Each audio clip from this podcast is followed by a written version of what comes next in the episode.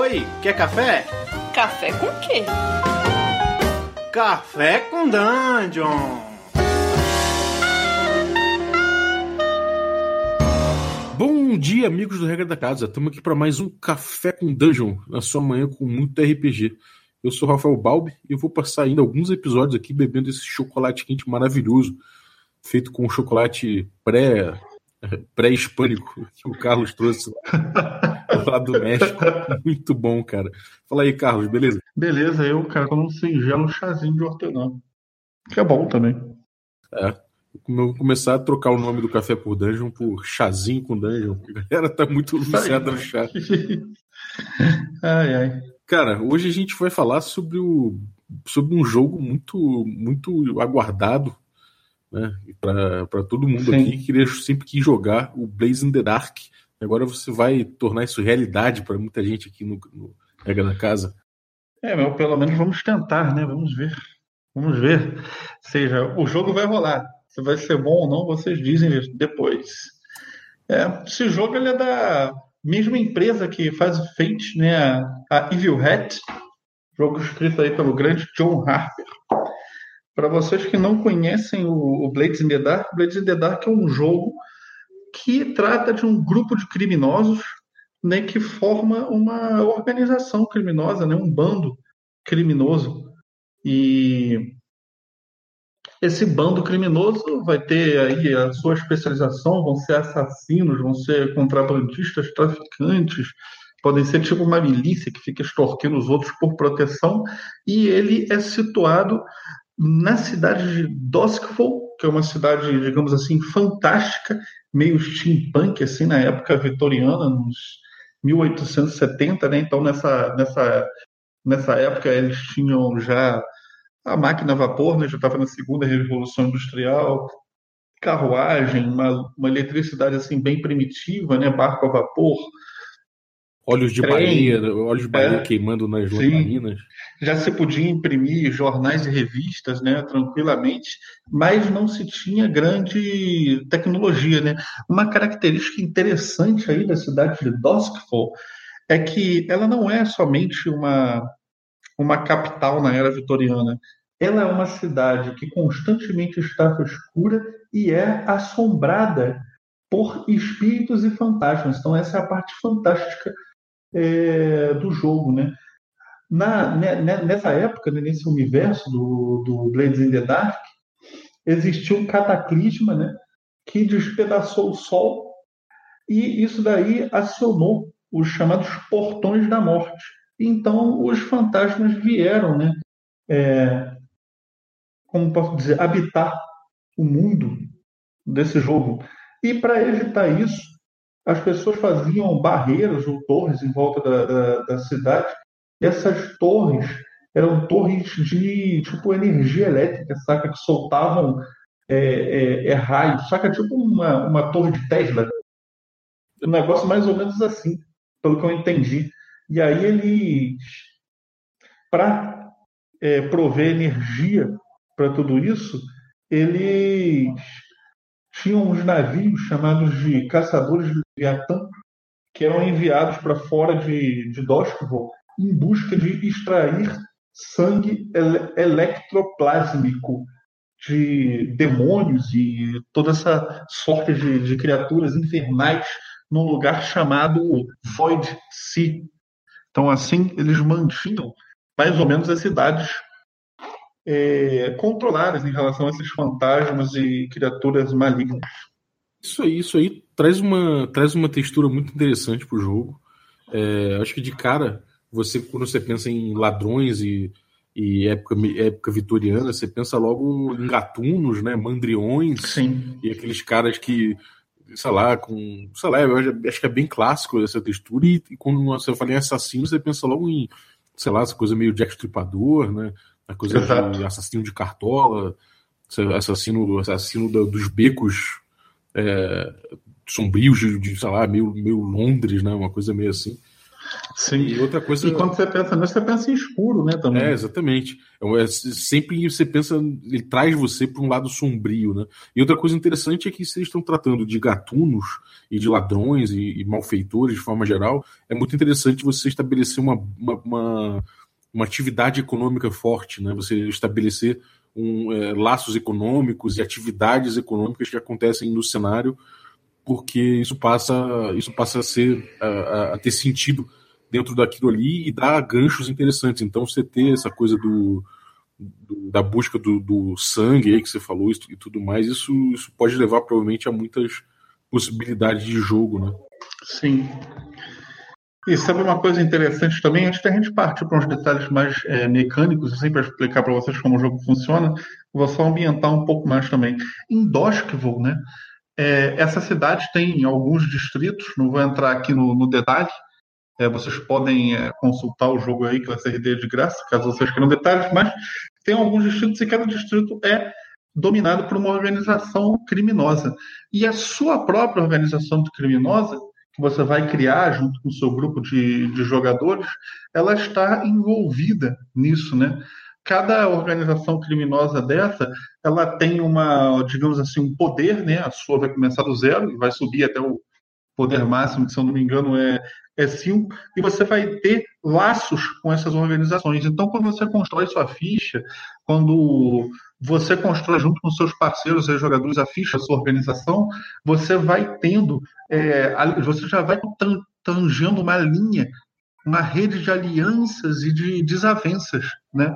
Entre o seu grupo e as organizações criminosas. Eu também acho que isso aí dá uma texturazinha legal, né? Já, já bota a galera no meio de uma, de uma de uma treta política. Pô, sem dúvida, cara. Sem dúvida, isso é muito bom. Em termos de. Bom, em, termos de mecânica, cara, isso é uma coisa muito interessante. O sistema, olhando de, olhando de uma primeira olhada, assim, o sistema é estruturadão, ele é, ele é bem amarrado e ele, ele, é, ele não é simples, né? Ele não é um, um sistema light, ele não é, não é light em termos de sistema, né?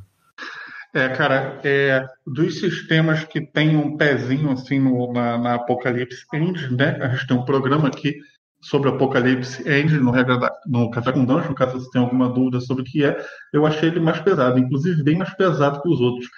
O, o sistema é, core do sistema chave né, do Blades in the Dark é o seguinte: você é, sempre vai usar uma ação, né? Quase sempre o que você vai fazer, o, o padrão do jogo, é você fazer uma ação, né?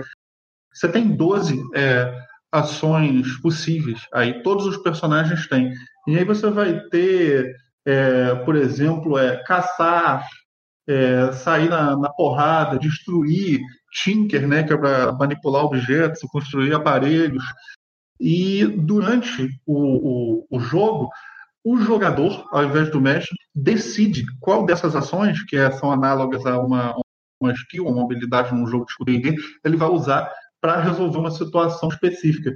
Então, se você é, for, tiver que escalar uma parede, você pode falar que você não vai escalar essa parede é, tradicionalmente, por exemplo, de repente usando sua finesse. Você pode falar que você vai usar a ação comente para escalar a parede, e desde que faça sentido, ou seja, você possa comandar alguém para te jogar para cima, você pode usar aquela ação. Então aí já vem uma, uma, uma mecânica que é muito diferente de alguns jogos, que é o jogador escolhe qual skill ele vai usar para superar um determinado obstáculo, ele pode usar o que ele quiser, desde que faça sentido. Só que, quando você escolhe uma skill para superar uma, um obstáculo, o mestre ele vai aferir a efetividade daquilo ali. Então, de repente, vamos supor, Balva, que você esteja lutando contra cinco capangas de uma gangue rival, você esteja sozinho com uma espada. Existem é, skills aqui, como por exemplo skirmish próprias para você sair na porrada e lutando com a galera. É, só que se você me disser que você vai usar skirmish, que é sair na porrada contra cinco pessoas, eu vou, eu vou te dar uma efetividade muito baixa né, para isso, porque é muito difícil uma pessoa lutar contra cinco. Agora, se você me disser que você vai, de repente, usar uma coisa tipo, se eu não me engano, é, Pro, que é para você sair nas sombras e tentar sair correndo e se desvencilhar daquilo ali, eu vou te dar uma efetividade maior. Porque é mais fácil você sair correndo do que de cinco pessoas armadas do que lutar contra elas. Uhum. E esse Sim. julgamento acaba sendo completamente subjetivo da É, é uma ruling que o mestre tem que fazer. Aliás, esse é uma, jogo é cheio ruling, de né? rulings over ruling para o mestre. E não em relação à regra, mas esse tipo de decisão que o mestre vai tomar. Inclusive, ele disse aqui que, dependendo do mestre, o jogo muda completamente de tom, porque o mestre vai arbitrar isso de forma diferente. Eu tenho certeza que teria mestre que acharia que o mais efetivo é lutar, por exemplo. Já eu achei mais efetivo se fugir. Então, cada mestre aí vai determinar graus de efetividade diferentes. Rapidinho, como, como, é que funciona esse tipo de, esse tipo de coisa que. Uhum. É, por exemplo, se eu falar que eu tenho. que eu tenho. Você falou de, de fugir dos ladrões. Se eu falar que eu, do, do, do bando lá, se eu falar que eu tenho uma, uma bomba de fumaça, por exemplo. Você pode ser um alquimista. É, jogo, jogo, Você tem qualquer coisa, né? Você, você... É, mas tipo, em termos de item, você não tem um hall de, de, itens que você faz. Na verdade, é, parece que você já começa com você. Você tem um item que você precisar, né? Você escrever. Sim, é mais ou menos. Quando você vai planejar a sua, a sua empreitada, você cria o seu loadout, né? Que são os itens que você vai levar. Cada classe tem uma quantidade de itens que pode botar em um loadout. Só que tem classes que constroem itens. Né? E aí você tem esse direito a ter é, itens diferentes. E sabe uma coisa interessante? Esse que você falou da bomba de fumaça. É. Vamos supor que você não tenha levado uma bomba de fumaça no seu loadout. Tá? Só que, só que a bomba de fumaça é uma coisa pequenininha, então ela não vai pesar, ela não vai ocupar um slot. Tem itens que não ocupam slots no, no loadout. Você pode pedir para o mestre chamar um flashback. E naquele flashback, você vai ter o direito de tomar uma quantidade de estresse, que é um recurso que você tem é, no jogo, né? Você, você não pode tomar estresse é, é, à vontade, uma coisa limitada, mas você pode chamar um flashback, tomar uma quantidade de estresse. Naquele flashback, você estava preparando uma bomba de fumaça, ou peço para você jogar. Você vai querer jogar um Tinker, por exemplo, que é uma, uma, uma habilidade própria para fazer esse tipo de gadget. E se você passar, a gente volta para a cena e você joga bomba. Ah, então na verdade você você tem, você pode ter qualquer coisa ao custo de um gasto de um, de um recurso narrativo que é feito mediante um flashback. É, você, se não tiver loadout, você pode fazer um flashback. Você pode ter e levar também. Mas se você não levou, você pode chamar um flashback. É interessante, cara. É maneiro isso. É, é tudo bem amarradinho, então, né? É, eu tinha ouvido falar que era, era, importante no jogo, mas eu não tinha entendido exatamente como. Isso é legal, né? Porque como você faz operações, por exemplo, ah, vamos roubar um banco, né? Muita coisa dá errado. E se as pessoas tiverem criatividade, o flashback ele pode ajudar bastante, né?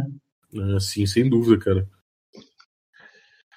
Uma coisa agora, como que as rolagens funcionam nesse jogo? A rolagem funciona da seguinte maneira: se você não tiver nenhum ponto é, na skill que você quer rolar, na ação, né, como eles chamam, você rola dois dados de seis e fica com o menor resultado. Se você tiver pontos naquela, naquela ação, você rola igual nos, nos D6 o número de, de, pontos que você tem. Se tiver dois pontos, você rola 2D6, se tiver três pontos, você rola 3D6 e fica com o maior resultado, onde 6 é sempre um sucesso. Então, sempre que você jogar 6, você acertou. 4 ou 5 é um sucesso parcial e de 1 a 3 é uma falha. Se você tirar dois dados com 6, aí você tem um sucesso crítico e é uma vantagem. O e o interessante disso é o seguinte: se você tem um ponto numa, numa, numa skill, você já tem garantido, sem queimar nenhum recurso, 50% de, de chance de sucesso. Né? Agora, quando você faz uma rolagem de uma ação, você ainda tem outros fatores que, que entram em consideração que são interessantes. Um amigo seu pode te ajudar, do seu time. Se um amigo seu tomar um ponto de estresse, ele pode acrescentar um dado na sua rolagem. Se você quiser tomar dois pontos de estresse, você pode acrescentar um dado na sua rolagem também. Ou então, o mestre pode te apresentar uma barganha difícil, né? Que eu, eu não me lembro o nome parecido com desafiar o demônio, alguma coisa assim. Então, se, se, você, se você pedir para desafiar a sorte, desafiar o demônio, alguma coisa assim, eu posso te oferecer uma barganha bem merda para você somar aquele dado. Então, mesmo que você tenha zero na skill, vamos supor que você tem zero naquela skill que precisa fazer, naquela action. Seu amigo pode te dar um. Então você já não tem mais zero, você não vai jogar mais os dois dados para desvantagem, você vai jogar um dado. Você pode torrar das duas de sorte mais um, você já joga três. Ou pegar a barganha e ver no que, que vai dar.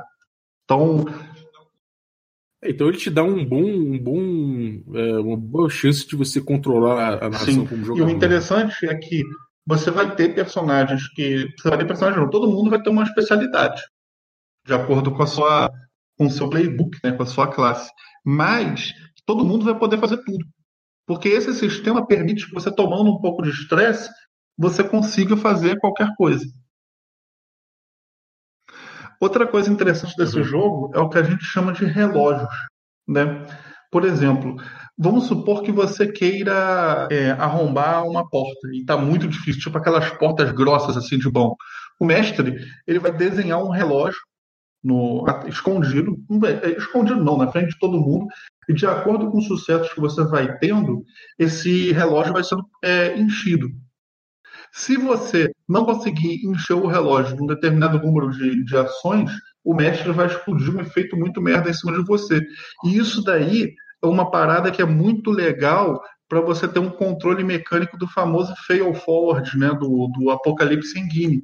Porque às vezes no Apocalipse Engine, é, o mestre fica empurrando a catástrofe real para frente o tempo todo sem ter uma medida com que é, é, não tem uma medida para nortear aquilo ali. Mas como você né? tem um relógio, tanto o mestre quanto os jogadores, eles têm um contato da medida na mesa. Então, quando explodir a merda, todo mundo vai estar consciente de que se chegar naquilo ali, a merda vai explodir feio. Eu acho isso aí legal, porque eu, pelo menos como mestre, eu não gosto muito de infringir consequências sérias nos jogadores sem estar todo mundo na mesa em acordo que chegando àquele ponto o negócio vai pegar. Uhum. É, isso é bem legal, cara. Isso é, isso é uma parada bem interessante, porque você vai você fica com vários tics né, na mesa, assim, você fica com vários Exato. timers rolando e aquilo ali vai criando uma tensão bem interessante, né? Sim, e pode ter, por exemplo, relógio que um relógio desencadeia o outro e, e por aí vai, né? Por exemplo, não sei, você tem que abrir uma porta e tem um relógio na porta. Só que depois que o relógio você faz o relógio da porta, entra em ação o relógio do dispositivo de alarme ou dos guardas que, que notaram que houve o barulho de abrir a porta. Então, isso vai desencadeando uma ação frenética, e não só isso, dá ao mestre recursos para falar: não, isso aqui é a hora que deu merda, e no contrato social do jogo está estabelecido, vai dar merda mesmo. E que fique claro para todo mundo. É, isso é interessante, realmente você falar em contrato social é interessante, porque isso é uma coisa que na verdade, muitos mestres devem fazer o tempo todo, né? Tipo, uhum. então, é, sei lá, eles arrebentaram a porta, então, pô, já tá mais fácil dos guardas perceberem. Se eles vacilarem de novo, eu já libero os guardas. São processos Sim. internos que o mestre faz e que ele não explana na mesa, né? E esses, esses, esses relógios, eles acabam é, fazendo com que você, como mestre, coloque isso na mesa isso, de certa forma, pode melhorar o contrato social, né? Sim, e não só melhorar o contrato social, como você disse, isso aí dá atenção. Porque uma coisa é, é o, o, o fail forward normal do Apocalipse, ou que o pessoal faz até em vários sistemas, de você ficar adiando até a merda explodir. Mas quando os jogadores não têm a real noção de quando a merda vai explodir, muitas vezes eles ficam fazendo aquilo ali alienados à realidade que vai acontecer. Nesse jogo, não, ele imprime a tensão de que a merda está iminente. iminente. Uhum. E, cara, e downtime? Como é que funciona o downtime nesse jogo? Cara, o downtime é o seguinte: depois que você termina uma missão, você está na sua época de downtime. Então, no seu downtime, você tem uma, se eu não me engano, são duas ações de downtime por jogador, e você pode usar essas ações para conseguir recursos, para suprir o seu vício, enfim, tem diversos, é, tem diversas funcionalidades. Só que elas são muito boas realmente, porque, por exemplo, se você é um cara que faz gadget, você pode gastar o seu downtime é, pesquisando aquilo ali. Pode ser que aquilo ali demore muito downtime para ficar pronto, dependendo do que você quer fazer. Eu vou botar um, um exemplo aí interessante. Você quer fazer um, um material, um, uma, um item mágico que afasta os fantasmas quando eles chegarem perto de vocês. Porque o fantasma nesse jogo é uma coisa foda. Tipo, você fica é, quase que incapacitado com a presença de um fantasma, dependendo da sua classe. Então você quer fazer um item desse. Pode ser um projeto a longo prazo o mestre vai falar, você vai demorar oito ações de downtime Aí você vai ter esse para suprir, ou você vai usar downtime para suprir o seu vício, então downtime para conseguir dinheiro, conseguir conexões no, no, mundo. Então, é, o downtime tem um papel, é, digamos assim, é, importante na construção é, dos personagens e também é um tempo onde os personagens perseguem seus objetivos mais individuais, eu diria. Uhum. É interessante, cara. Uma parada interessante também é o seguinte: é, a organização que você tem de, de, jogadores, por exemplo, você não está jogando esse jogo sozinho, você está jogando um RPG, você está jogando com seus amigos, vocês pertencem à mesma organização. Essa organização, ela ganha reputação e passa de nível. E cada organização tem um mapa de de coisas que vocês podem fazer para ganhar é, algumas, é, alguns bônus, né? tipo um fluxograma, por exemplo, fazer uma missão para conseguir um contato tal, tomar um espaço, um, é, é, um território de venda de droga de uma facção rival, e tudo isso vai dando bônus para sua organização, e o bônus que ele entra para sua organização entra também para os jogadores. Então o jogo ele amarra numa mecânica a vontade dos jogadores de desenvolverem a organização, porque isso vai bombar o personagem de cada uma das pessoas que pertence àquela organização também. E aí é também uma coisa mais emergente e não uma, um caminho de aventura que o mestre vai propondo, né? É, é, isso daí é uma coisa que você. Um assunto que você tocou que eu deveria até ter entrado nele antes, Baldo. E é muito importante para esse jogo. Nesse jogo, é, a narrativa é totalmente emergente. Ele, ele, não tem nem preparação. Por quê? Porque se o jogador para bombar a, a crew dele, a organização criminosa dele, os jogadores vão escolher o que eles, estão, o que eles vão fazer. Então tem um mapa ali com vários né, na ficha da, da organização, o jogador escolhe.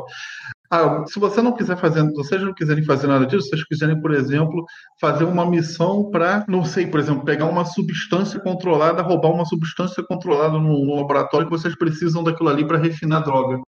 Vocês que vão vir com o, o lugar que vocês querem é, é, assaltar, um motivo é, e tudo mais. Não é papel do mestre isso.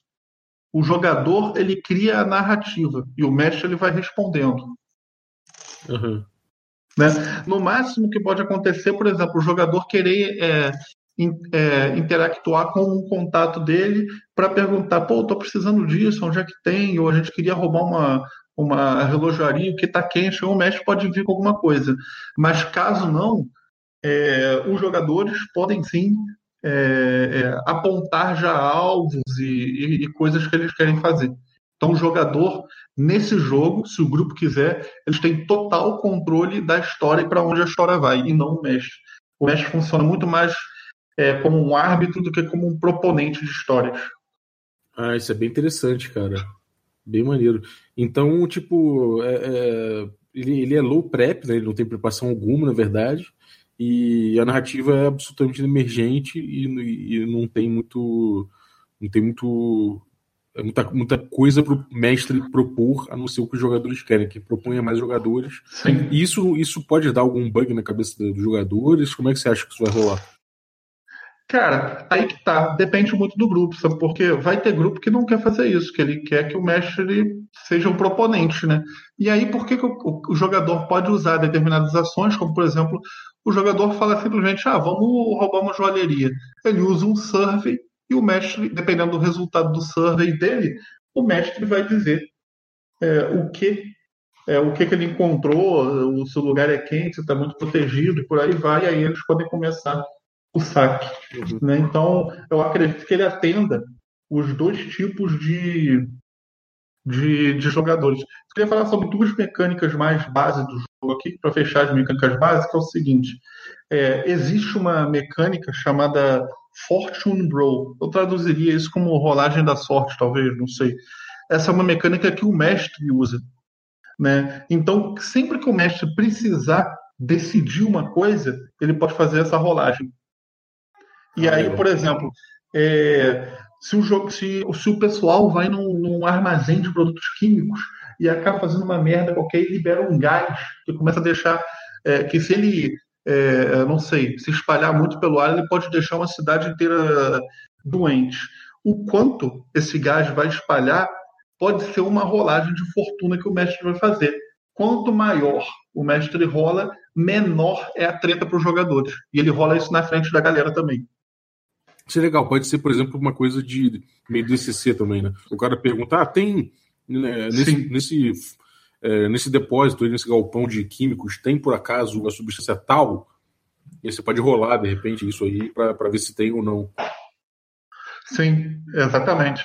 Exatamente, exatamente. Isso daí é legal porque muitas vezes no, no sistema narrativista, né, a gente tem tendências o jogador falar, ah, tem isso, deu muito falar tem.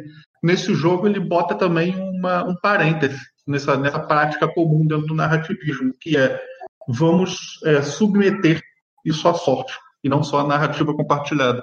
Ah, interessante, cara. O jogo então ele parece ser, até agora é, ele parece ser bem é, voltado à ação, voltado a uma coisa meio furiosa, assim, né? Tipo, as, as ações serem, serem bem resolvidas bem rápido, é, completamente narrativa emergente, os jogadores vão propondo, o mestre vai, vai reagindo, é, e ele é bem equilibrado em termos de, de regra e, e, e, e compartilhamento narrativo, né? Sim, sim.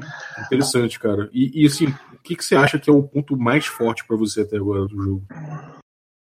Cara, o ponto mais forte que eu achei até agora do jogo é justamente a proposta e o cenário. Porque é, não existem muitos jogos com essa proposta.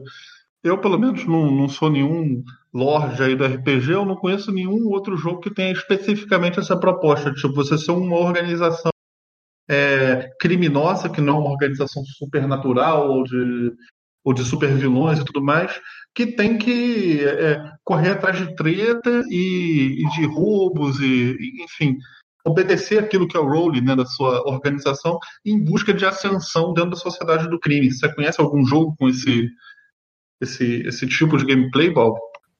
Hum, que vem agora na cabeça não, cara. Tem, tem um jogo aí que, tipo, OSR até, que é For Coin and Blood, sei lá, que você joga com, com com personagens malvados e tudo mais, mas não tem nada é, relativo à ascensão numa, numa, organização, pelo menos que eu lembro, não. É... Sim. O que eu achei me atraiu muito desse jogo também é que, cara, esse jogo ele é tido como um jogo narrativista, mas pode ser que o pessoal que seja mais narrativista fale para mim que não é, que é um jogo estruturado. E se eu falar que esse jogo é estruturado, é, para o pessoal desestruturado, eles vão dizer que não é, que é narrativista. Então, acho que esse é um jogo. Mas é porque uma coisa não anula a outra, né, cara? Sim. É, ele, ele, eu acho que é um jogo que ele tem um bom meio termo mecânico, sabia? Isso aí. Uhum. Ele, ele, ele, ele tem uma. Aparentemente, ele tem uma. uma como é que é? Uma distribuição narrativa puxada para o narrativismo, só que ele tem bastante regra, ele tem bastante parâmetro para essa, essa distribuição narrativa, né? Então é, é uma, é uma combinação que não parece tão comum, mas que parece bem feito nesse caso aí, que é um, uma distribuição narrativa bem, bem, bem ampla, só que com, com um sistema bem estruturado. Né? Cara, é isso mesmo, né? E a gente deu uma palhinha aqui, então acho que dá para vocês entenderem mais ou menos como, como é o, o, o jogo, né? Se vocês quiserem mais detalhes, aí vocês podem pedir aí que a gente faça mais programas. Eu queria, eu queria mais um detalhe, cara. Ponto negativo que você achou até agora. Cara, ponto negativo que eu achei é o seguinte: em primeiro lugar, é, eu nunca li um livro de RPG é, com essa densidade. Quando eu digo densidade, não é que tem escrita complicada nem nada disso, não. É que eu já estou há dias e dias e dias lendo e lendo legal. Eu tenho um ritmo de leitura particularmente que poderia se dizer de uma pessoa obstinada e eu ainda estou em 80% do livro. Então, muita gente que às vezes lê um livro de RPG como passatempo, espera ler um livro que vai achar várias fotinhas maneiras e tudo mais, esse aqui não. É texto, texto, texto, texto, letra pequena e vão embora. Outro ponto é o seguinte: ele é cheio de minúcias. Tem mecânica para tudo nesse jogo. A, o, a, a, maneira como você passa de nível uma organização ela é um pouco diferente da do jogador, e aí tem regra de exceção dentro do que você ganha de XP. É, é, é, por exemplo, vou te dar um exemplo, Paulo. É, Para você subir de nível a organização, é, você tem duas coisas. A organização tem uma barra de XP, é, você começa num determinado tier com que, e você pode estar tipo, consolidado ou fraco naquele tier. Então vamos supor que você esteja no tier 1 fraco. Você enche a sua barra de XP. Ao invés de você subir para o Tier 2, você passa para o Tier 1 consolidado. Aí você enche a barra de XP de novo. Aí, ao invés de você passar direto para o Tier 3, não. Os jogadores têm que gastar uma quantidade específica de dinheiro, que ela é específica para cada tier, para botar ela para o próximo tier, e aí sim entra no próximo tier como fraca e limpa o negócio de XP. Senão, o que acontece? Aquela quantidade de XP fica cheia e você não consegue mais ganhar XP para sua organização. Isso é só um, um, exemplo de que a regra ela não é tão é, é, é simples, né? Não uma, o jogo não tem uma regra simples, uma dinâmica simples. Ele parece ser um jogo extremamente funcional. Ele não é nenhum Pathfinder de, de ter número de regra e crunch conta e crunch violento, mas ele tem sim é, uma porrada de regras chatinhas que você tem que se atentar especificamente para mestrar ele. É, cara, o, até agora o que para mim pareceu negativo foi que eu vi aí uma série de controles que você tem que fazer como mestre, como jogador, na mesa de forma geral. Você tem que fazer muitos controles, controles do relógio, é, controle do, do, seu status lá, dessas coisas todas. Então, Sim. parece que é um jogo que você tem muito bookkeeping para fazer e muita coisa para se lembrar durante o jogo, né? Tem.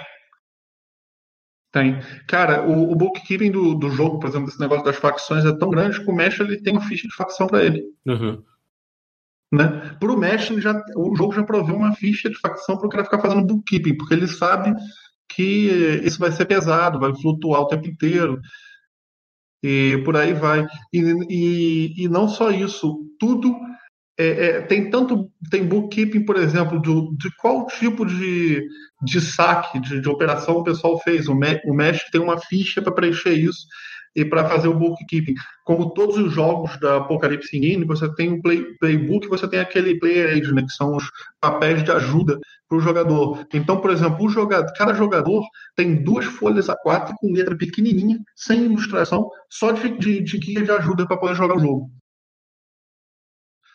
Né? Claro que para quem joga Apocalipse, uhum. é, ter uma folhinha dessa normalmente é, é, é, é, lugar comum, né? mas ter duas não é nem tão lugar comum assim. Apesar de que a segunda página você vai usar mais esporadicamente, mas tem uma certa densidade. Né? Tem. É, além disso, os itens que levando. É, muito, é, é bastante coisa para você tomar conta. Cara, só para você ter ideia, cara, só de facção que você tem é, para controlar, é, com certeza tem mais de 30. A ficha de facção tem mais de 30 facções.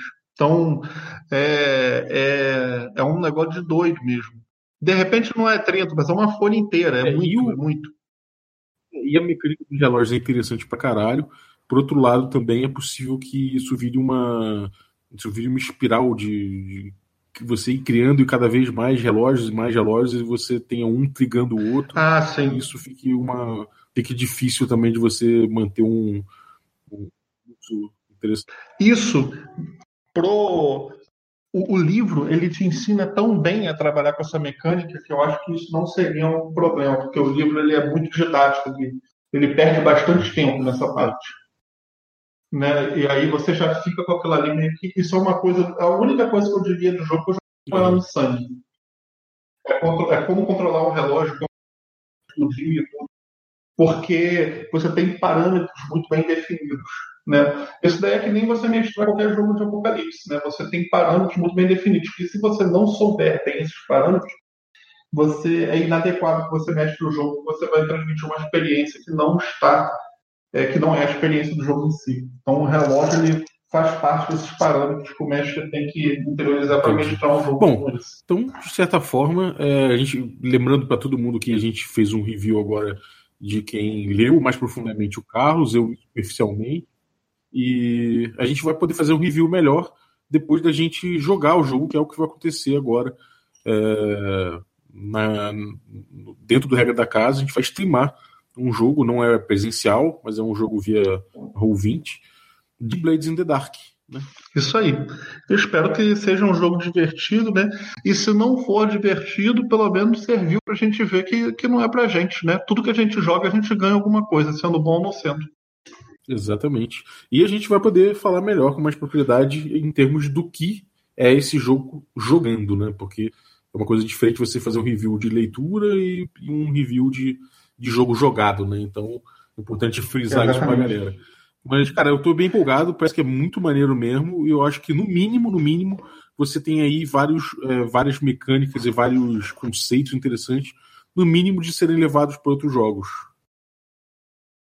Sim, sim, cara, com certeza é, tem vários elementos de design nisso aí que é, podem te, te dar, não sei, ganchos para criar coisa em, em outros lugares, né?